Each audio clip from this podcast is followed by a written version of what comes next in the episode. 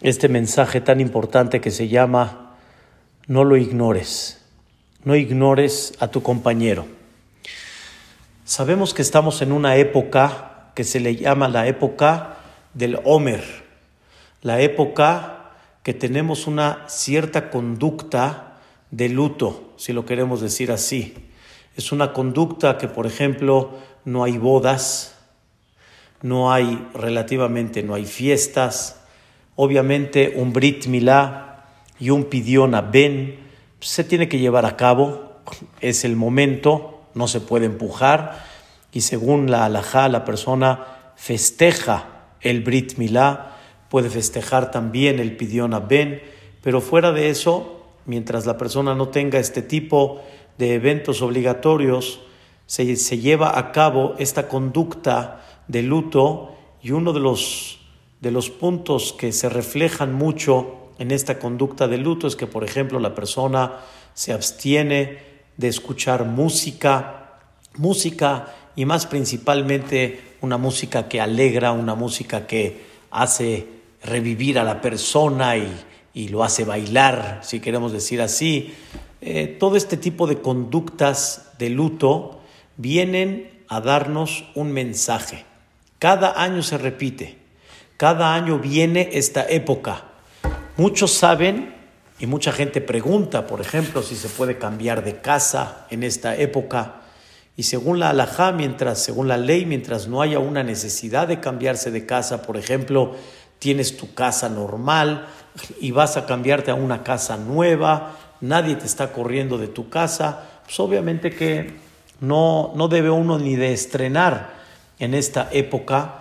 También la, la, la también habla que uno, mientras no deba, mientras no tenga la necesidad de estrenar un traje, un vestido y evitar lo que le llamamos decir la verajá de Sheahayano, Bekiemano, Beigiano, las semanas de, también hay que tratar de evitarlo.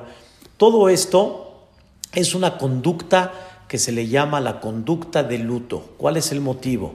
Vamos a tratar de recordar algo, pero vamos a aprender algo muy importante primeramente Dios. Esta conducta de luto proviene porque en esa época, hace muchos, muchos años, más de mil años atrás, sucedió algo muy, muy difícil.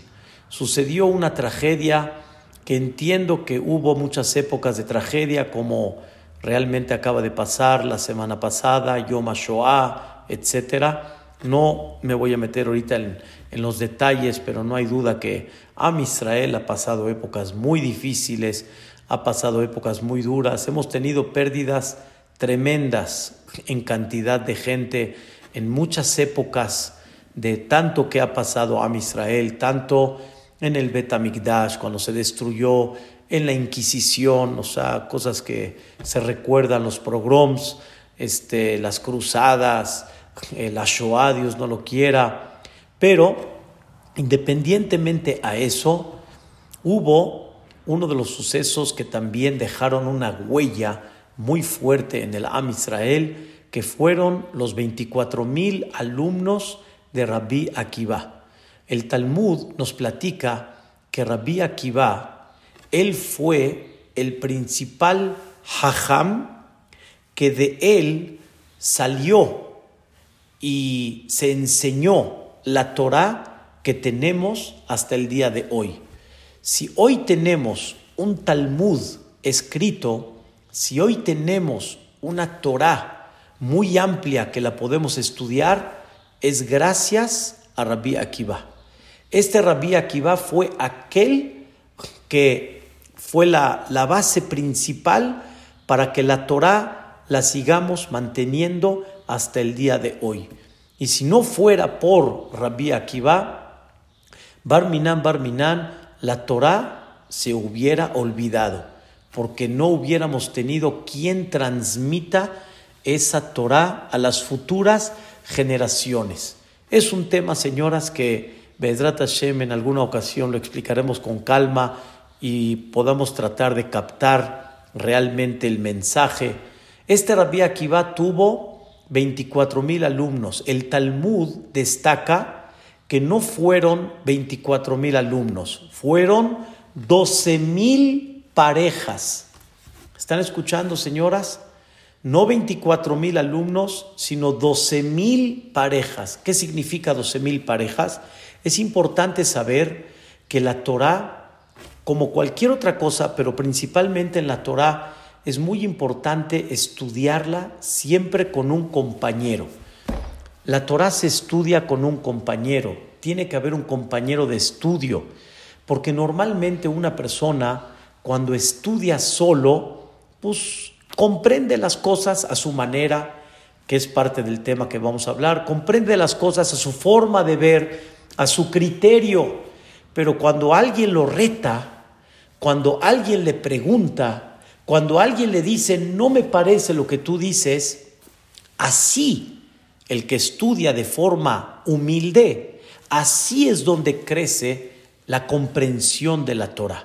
Porque si tú estudias sin que alguien te rete, entonces te vas a quedar con tu idea, pero no vas a salir con la verdad, no vas a salir con el estudio profundo. El estudio profundo es cuando alguien te reta.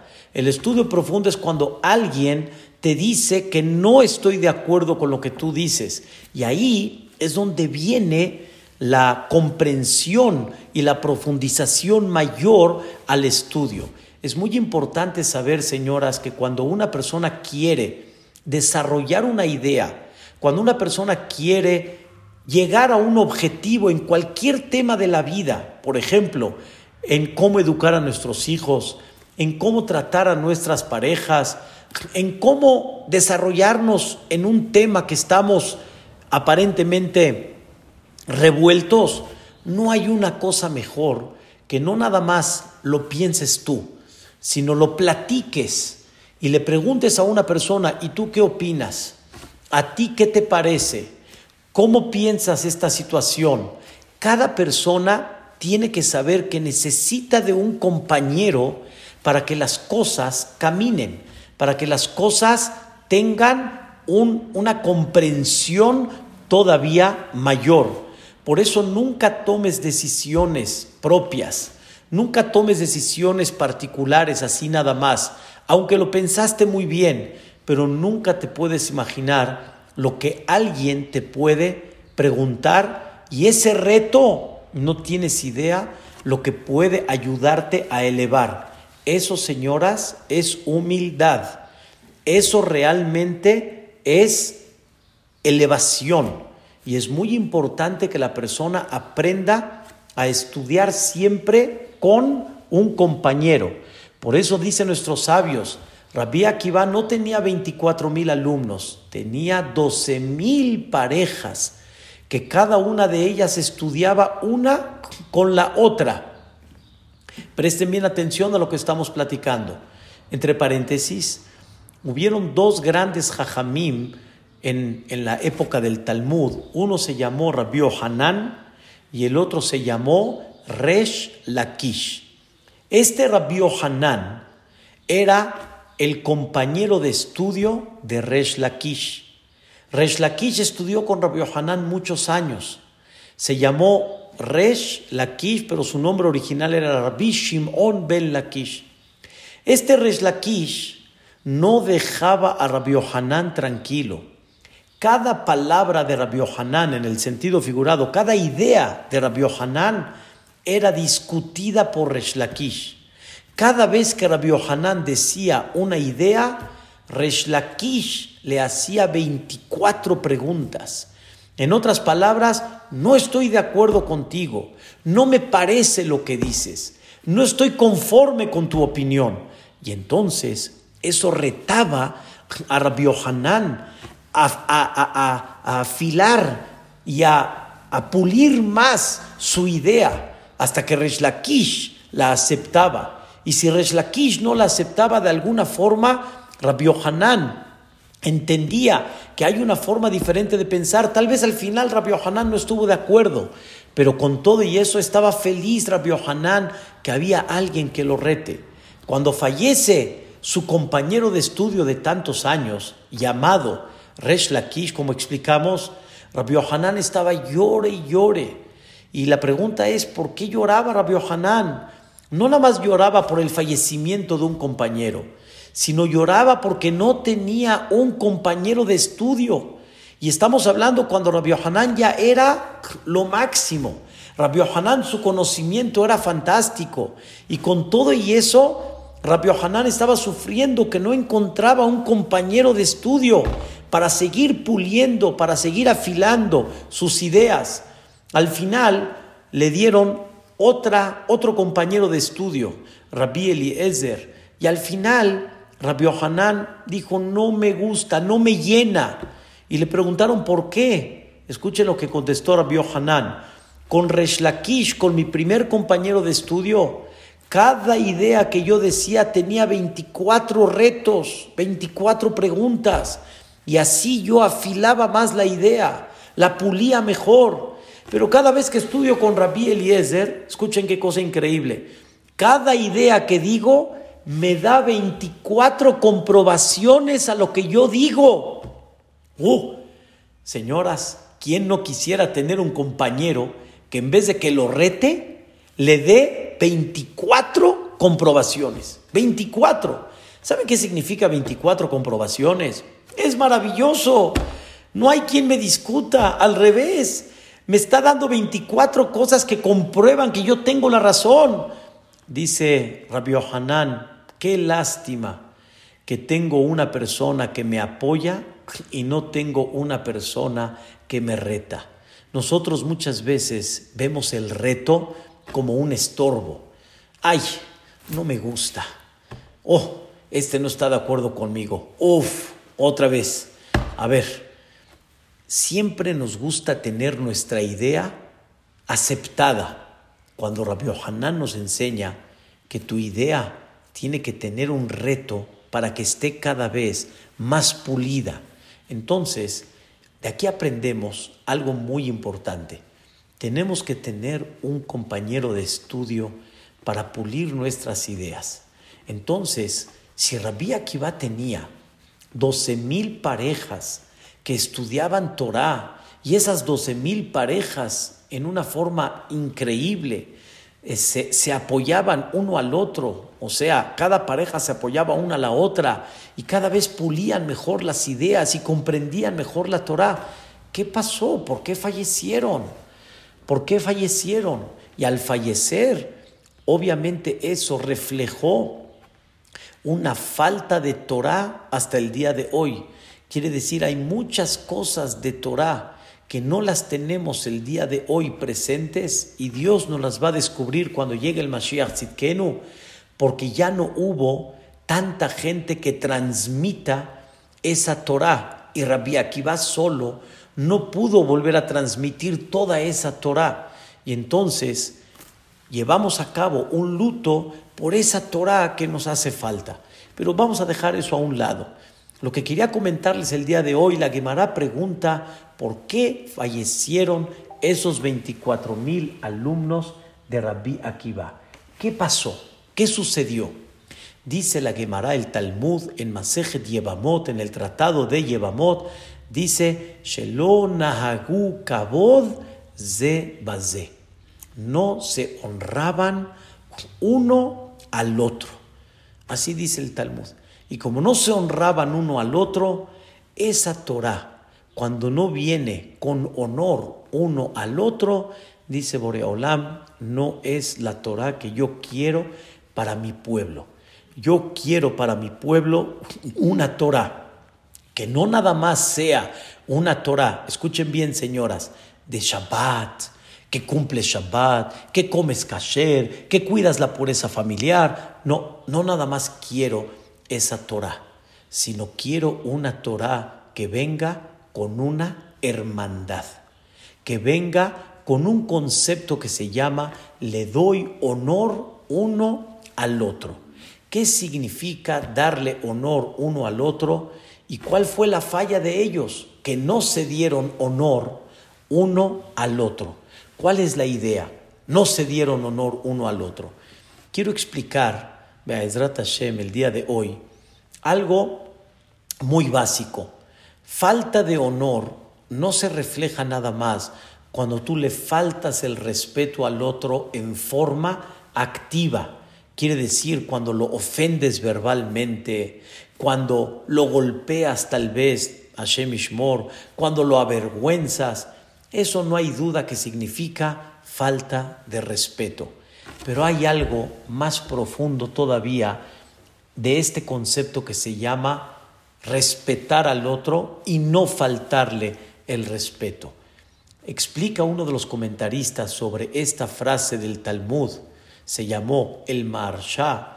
Este comentarista dice, la falta de respeto se manifiesta también hasta cuánto lo tomas en cuenta o hasta cuánto lo ignoras.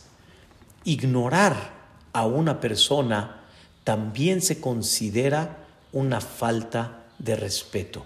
Ignorar a una persona y no tomar en cuenta sus ideas, no tomar en cuenta su forma de ser, no tomar en cuenta su forma de pensar, eso también en un punto muy importante se le llama falta de respeto. ¿Qué pasó con esos 12 mil, esas 12 mil parejas? Cada una estaba estudiando, una con la otra, pero eran 12 mil parejas y cada una estaba en su mundo y no respetaban la idea y la forma de pensar de las otras parejas. Hay veces que una persona se junta con el otro y de alguna forma, como piensan igual, de alguna manera, de alguna manera como se entienden uno con el otro, entonces ahí se quedan ellos nada más.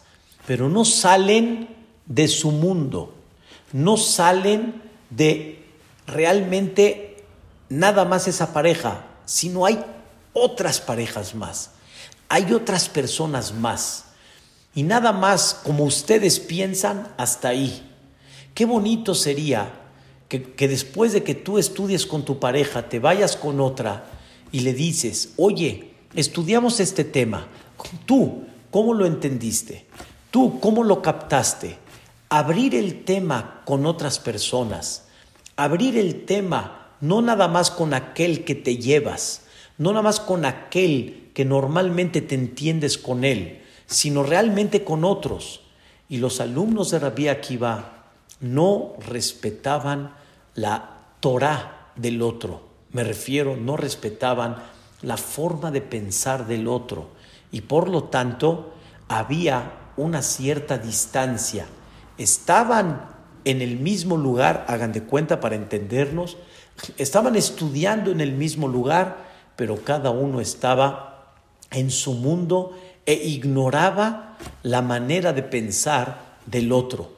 Y eso se le llama lona No le daban respeto y honor uno al otro. Esto significa que en vez de que tomes en cuenta a tu compañero, Hasbe Shalom, lo ignorabas. Ignorar a una persona se le llama también faltarle el respeto. Se llama también no tomarlo en cuenta y la raíz de eso es justamente falta de humildad, falta de ser simple y comprender que no nada más tu forma de ver las cosas es la única manera, no nada más la forma como tú lo entiendes, esa es la manera. Sino hay que comprender que también hay otras formas cómo observar y cómo ver la vida. Esto, Rabotai, se le llama en conceptos toraicos de ahavta le reaja camoja. Amarás a tu prójimo como a ti mismo. Significa tienes que comprender que hay un compañero, hay un hermano, que todos al final somos hijos de Dios y a todos hay que tomarlos en cuenta. Y tomarlos en cuenta significa escucharlos. Tomarlos en cuenta significa prestarles atención. Hay mucha gente, Rabotai, que no le prestamos atención hay mucha gente que no las tomamos en cuenta. Al no tomarlos en cuenta, al no prestarles atención, eso significa que le está uno faltando el respeto, no le está dando su lugar, no lo está considerando. Me queda muy claro que hay situaciones que son difíciles, hay situaciones que no son fáciles para que la persona realmente pueda conectarse con su compañero. Todo eso me queda claro, pero una persona debe de comenzar a abrirse un poco y a comprender cuánto respeto hay que comenzar a darle a los demás. Y aquí viene un tema muy, muy, muy interesante. Un tema de lo que es considerar al otro, hacerlo sentir que es parte de, hacerlo sentir que realmente es importante, que realmente tiene alguien quien lo mira y eso le da valor eso le da sentido.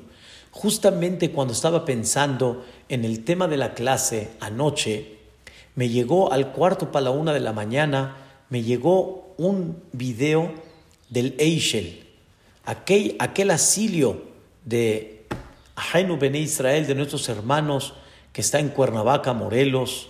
¿Cuánta gente, cuántos ancianos, cuánta gente tal vez no mayor están ahí y ahí menciona, creo que es el encargado, el director, no sé quién era el que, el, que habló en este pequeño video, dice, bendito Dios que aquí nos estamos cuidando. Bendito Dios que somos responsables y tenemos aquí una higiene muy especial para proteger la salud de nuestros ancianos. Y por lo tanto, no hay visitas. Y ya tiene tiempo que no tienen visitas pero manifiesta y dice, no hay visitas, pero ¿a dónde quedó el teléfono? ¿A dónde quedó tu llamado? De repente se ignoraron. De repente, no sé por qué, pero se, se sintió o muchos ancianos se quejaron que están ignorados y no les llaman por teléfono. Muchas veces, Rabotai, con un llamado, es lo que menciona él, sienten en ese llamado la sonrisa. Y él repitió estas palabras, créemelo, que tu sonrisa por el teléfono se va a sentir. Obviamente tenemos medios increíbles como el video, la videocámara, pero tal vez hay muchos que no lo tienen allá. Pero sin embargo, un telefonazo puede hacer todo, puede hacer un cambio muy importante. ¿Cuántas señoras están encerradas en su casa? ¿Cuántos señores están encerrados en su casa? ¿Cuántas parejas de gente mayor están encerrada en la casa, pero se sienten aislados? Hay que hacerlos partícipes, no hay que provocar, Barminán, que tengan un sentimiento que están ignorados. Eso es un ejemplo de demostrar de que tú le das honor uno al otro. Honor significa cuando realmente lo tomas en cuenta, cuando realmente le das un sentimiento que existe. ¿Saben ustedes? Todo el concepto de saludo, ¿qué significa saludar? Saludar significa lo tomo en cuenta. Hay gente que me ha dicho, y me, me, enchina el cuerpo, pero hay gente que me ha dicho, una, dos palabras, ¿sí? O tres. Gracias por saludar. Gracias por preguntar. Hay gente, Rabotay, que está esperando, ¿qué tal? ¿Cómo te va? ¿Le interesas? ¿Estás interesado en su salud? ¿Estás interesado en su paz interna? Empecemos a abrir nuestro corazón y a entender que hay mucha gente que está esperando de nosotros que le prestemos atención. Y tú debes de ser el primero que comiences en eso. Esta época es la época que debemos de reforzar, no nada más el concepto de amor al compañero, sino algo más todavía, darle honor, darle respeto, no ignorarlo cuando tú lo ignoras, eso se llama faltarle cabod. No puedes decir tú que lo amas cuando realmente no le diste un saludo. Hablamos en una ocasión que cuántas veces podemos estar en el CNIS. Señoras, señores, estamos en el CNIS y muchas veces nada más estamos en nuestro grupito. ¿Y cuánto quisiera una persona ser perteneciente, pertenecer a ese grupito, ser considerado? Pero no, es que no me cae muy bien, es que tal vez es muy pesado. Hay que aprender, Rabotai, que ese que para ti tal vez te pesa un poco, Dios lo ama y lo quiere como a cualquiera de sus hijos. Para Dios no hay diferencia entre uno y otro. No por su personalidad no tiene que ser, no por su personalidad que no es muy agradable, ya por eso va a ser ignorado, por eso va a ser separado. Hay que hablar, hay que acercarse con él, hay que darle tal vez un poquito de orientación, hay que explicarle que tal vez no tiene que ser, ¿sí? no tiene que ser muy involucrado en ciertas cosas, tiene que aprender hay veces a callar, pero no lo ignores, no lo dejes a un lado. Él justamente está esperando esa ayuda. Y ahí es donde viene y donde se refleja realmente la humildad. Hablamos una vez que humildad significa sablanut, tener paciencia. Y ahí es donde se refleja la humildad. La humildad es hasta cuánto una persona es tolerante. La tolerancia es no nada más hasta cuánto aguantas lo que estás viviendo alrededor, sino hasta cuánto toleras a tu compañero. Tolerar a tu compañero, eso es el sinónimo y eso es la demostración real de lo que es la humildad. Necesitamos empezar a darle un poco más de honor a nuestros compañeros y a lo que le llamamos Am Israel, al pueblo de Israel. Esta es la época que debemos de reforzar. Ya ni hablo, obviamente, señoras, del tema Hasbe Shalom, del bullying. Dios no lo quiera. Uh, eso es falta de honor, pero en forma activa. Eso es golpearlo moralmente. Ya de eso no hablamos, eso no me queda ninguna duda, pero sí, señoras, por lo menos empezar a prestar atención. Quiero dar un ejemplo muy importante. Recibes una invitación, alguien te prestó atención, recibes una invitación. Esa invitación, hay veces, Rabotai, que la tomamos y así nada más.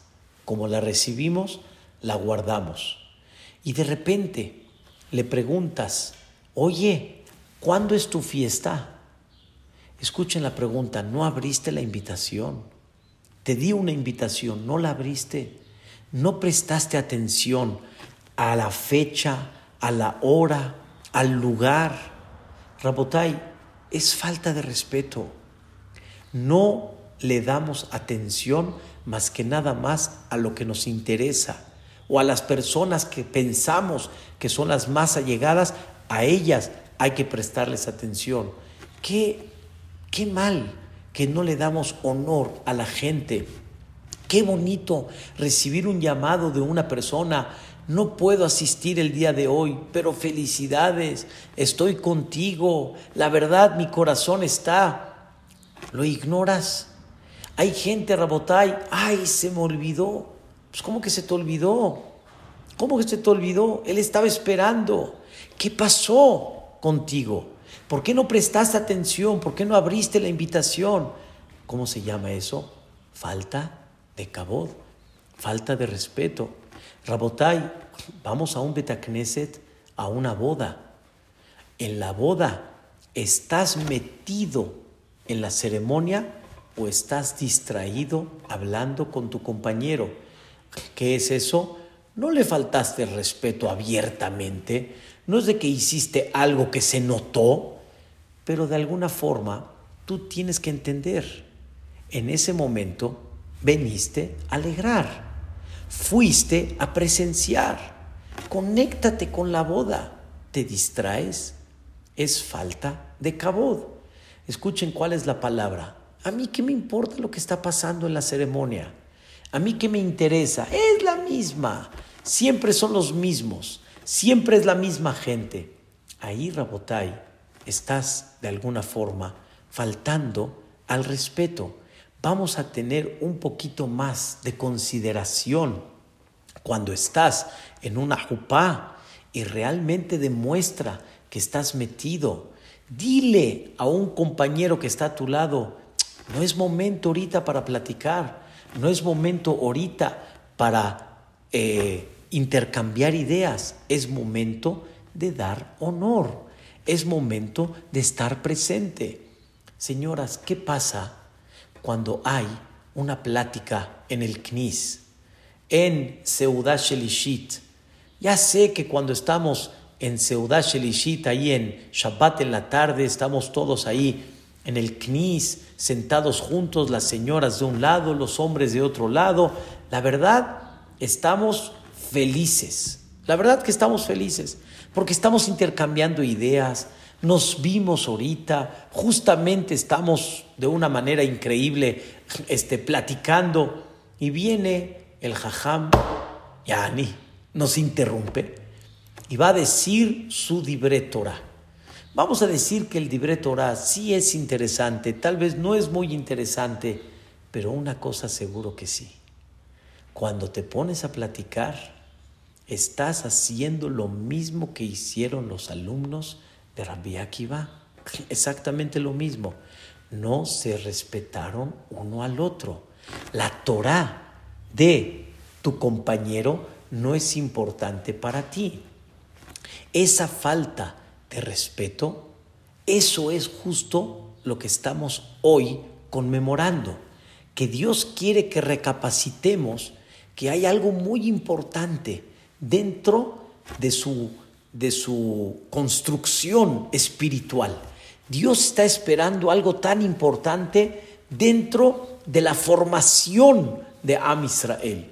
No nada más quiero que te formes en actos, en el concepto de Shabbat y Kashrut y pureza familiar y Yom Kippur y no Hametz en Pesach y Rosh Hashanah, el, el, Shofar, Lulab. No nada más quiero eso.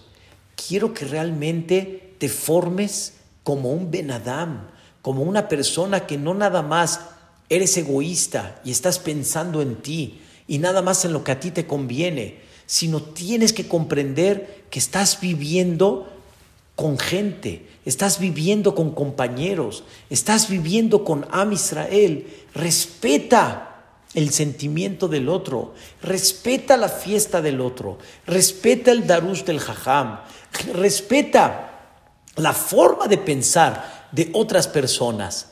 Entiende que así se forma realmente un yehudí. Un yehudí se forma de acá y después nos formamos hacia afuera. Saben ustedes que la perashá de la semana tiene, algo fantástico. La perashá de la semana nos cuenta cuáles eran los procesos que el Cohen Gadol, el sacerdote grande, llevaba a cabo el día de Kippur. El día de Kippur, el Cohen Gadol tenía un proceso para limpiar los pecados. Entonces, nos cuenta la Torah, y así lo mencionamos en el día de Kippur en Musaf, nos cuenta la Torah que el Cohen Gadol empezaba primero perdonando sus pecados. Después perdonaba los pecados de los Koanim, todo el sector que pertenece a los Koanim, vamos a llamarle su tribu, los Koanim.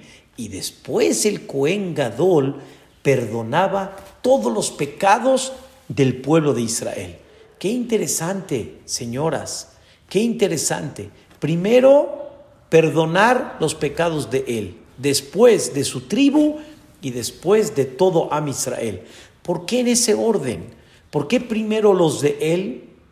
Se ve como que aparentemente primero los míos, después los de su tribu y después los del pueblo de Israel. Primero deberíamos de comenzar con el pueblo de Israel, pues es todo el pueblo de Israel. Primero comienzas con lo tuyo. La respuesta es, antes de ver los pecados del pueblo, de la tribu, veo primero los míos. Veo primero mi falla, mi falta. No puedo yo observar a los demás cuando no observé lo mío. Tú no puedes exigir de los demás cuando no has exigido de ti en forma particular. Qué tan bonito es cuando una persona realmente, primero, él, primero me corrijo yo, primero veo cuál es mi falla, cuál es mi falta. Quiero platicarles una historia que creo que en algún momento ya la mencioné en las clases. Había dos grandes jajamim que formaron dos grandes instituciones. La primera fue, eh, eh, una se llamó Bet Hillel y una se llamó Bet Shammai. O sea, los grandes jajamim fueron Hillel y Shammai y formaron dos instituciones. Una se llamó Bet y una se llamó Bet Shammai. ¿Saben qué, señoras? Hillel y su institución tenían una línea maravillosa, una línea de gran humildad.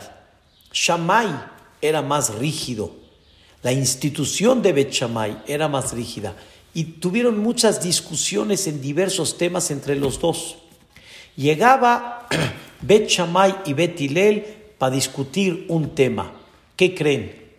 Betilel lo primero que decía era, Bechamay, tu opinión primero.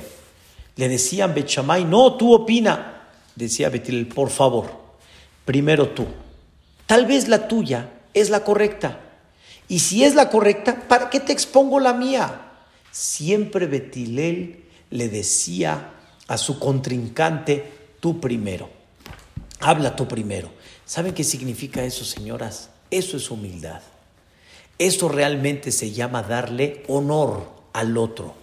Porque cuando uno está viendo nada más por él, lo primero que quiere uno exponer es lo suyo. Y después quiero escuchar al otro. ¿Y saben cuál es el problema? Que quieres exponer lo tuyo y cuando el otro expone, no tienes ni paciencia de escucharlo. Betiel dijo, expon tú tu opinión primero. Ok, ya Bechamay habló su opinión. Le preguntaron a Betilel, ¿lo entendiste? ¿Entendiste mi punto de vista? Betilel dijo, claro, es más, permíteme explicarte tu opinión. Y Betilel explicaba la opinión de Bechamay mejor que Bechamay. O sea, la explicaban de una forma tal que Bechamay decía, wow, lo explicaste mejor que yo. En otras palabras, entendiste muy bien lo que yo expliqué. ¿Qué creen? Le dijo Bechamay a Betilel. Entonces, punto cerrado, quedamos de acuerdo. Le decía Betilel a Bechamay, ya entendiste que sí entendí tu opinión.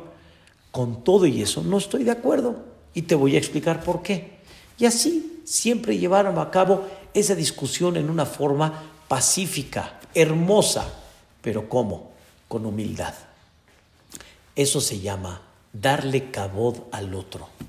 No darle cabod quiere decir no dejas que opine, te molesta cuando opina, te altera cuando opina. Eso no es darle cabod. Escúchalo, la atención y así las cosas van a caminar. Rabotai, tenemos que reforzar mucho este concepto de darle honor al otro. Pensamos mucho nada más en nosotros es lo natural, me queda muy claro, por eso hay que trabajar mucho esta humildad. Quiero despedirme en esta plática tan hermosa con una frase que dice el Kafa Hayim, Rabbi, Rabbi Jacob Sofer, uno de los grandes Hajamim, que escribió un libro hermosísimo que se llama Kafa Hayim, sobre todos los temas diarios, tanto de tefilá, Shabbat, Berajot, fiestas. Escribe aquí el Kafa Haim en su libro estas palabras. Dice así: Todo este recuerdo que tenemos en esta época de no fiestas, de no pelo, de no música, es para que te acuerdes y que lleves a cabo estos puntos tan importantes. Señoras, no se les olvide lo que vamos a platicar en conclusión el día de hoy. Aléjate, uno, me asin a. Aléjate del rechazo a tu compañero. Deja de rechazar a tu compañero. Dos, quien a. Aléjate del celo, que también el celo te provoca que te alejes de tu compañero. Nadie te toca lo que te toca. Nadie te va a tocar lo que tú mereces, ni el grosor del pelo. El grosor del pelo es muy, muy pequeño, ni eso te lo va a tocar. Lo que tú mereces y lo que tú Dios te decretó y te lo va a dar, nadie te lo va a tocar. Aléjate del celo. Tres, aléjate, me ata'ava. Aléjate de los deseos corporales que han provocado, Hazbe Shalom, romper amigos, parejas, familiares. ¿Cuántos deseos corporales, cuando no se pueden llevar a cabo como tú quieres, te provocan alejarte de tu compañero? Cuatro, aléjate de la gaavá, aléjate de la soberbia, aléjate del orgullo, adquiere humildad, porque justamente el orgullo es lo que provoca que no respetes a tu compañero, que no le prestes atención, que no respetes su boda, que no respetes su invitación que te dio. Cuatro. Eh, es cinco. O sea, llevamos, aléjate de no rechazar a tu compañero, de no tener celo de tu compañero, de no los deseos te provoquen separarte de tu compañero y del orgullo. ¿Sí?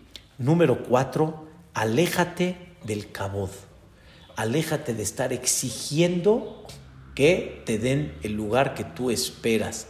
Sé humilde y deja de estar exigiendo lo que piensas que mereces cuando tal vez no lo mereces.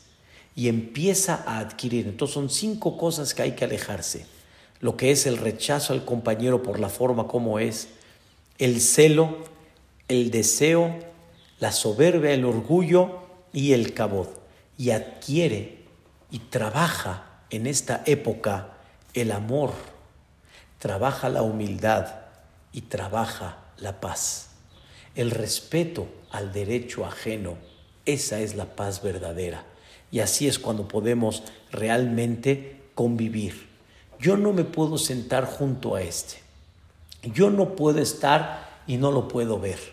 Empieza a observar, si no tal vez muchas cosas provienen porque le tienes celo, porque le tienes envidia, porque eres muy orgulloso, porque no lo aguantas como es. Todo eso hay que empezar a trabajar en esta época. Por eso dice el Arizal, dice algo muy, muy importante. Cuídate en esta época más que en cualquier otra. Levantar hermandad, compañerismo, levantar amor, levantar cariño a todos los demás. Y eso nos va a dar mucha bendición, porque no hay una bendición tan grande del cielo como cuando la persona le enseña a Dios que somos hermanos, que somos compañeros y que realmente aquí estamos. No se nos puede olvidar un cumpleaños de una persona. Hay veces tú sabes y te acuerdas de alguien que está cumpliendo el día de hoy, ¿sí? Háblale, dile, Presta la atención. Eso aumenta hermandad. Eso aumenta cariño. ¿Cómo es posible que se acordó de mí? Eso, Rabotai, tiene una cosa muy, muy, muy especial. Nadie sabe quién y cuándo te van a necesitar. Nadie sabe cuánta gente solicita de una palabra tuya, de un cariño. No lo ignores empecemos a levantar honor y cabod.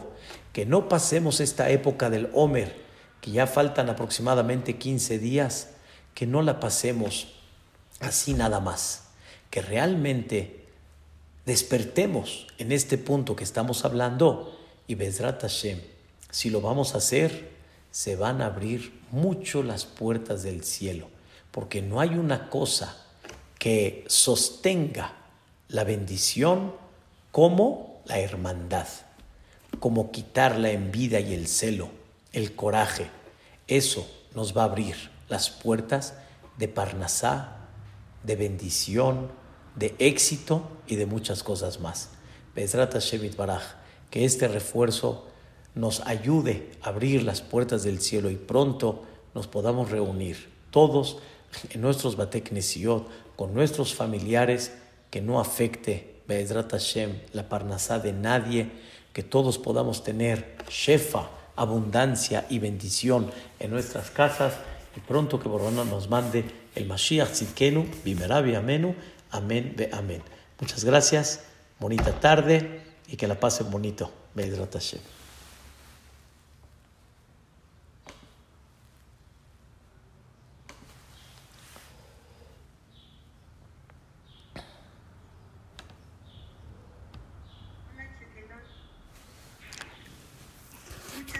¿De qué? Al contrario, amada, todo lo bueno.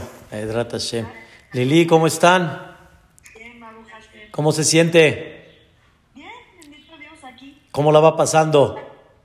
Pues Baruch Hashem con las clases muy bien. Sí, qué bueno.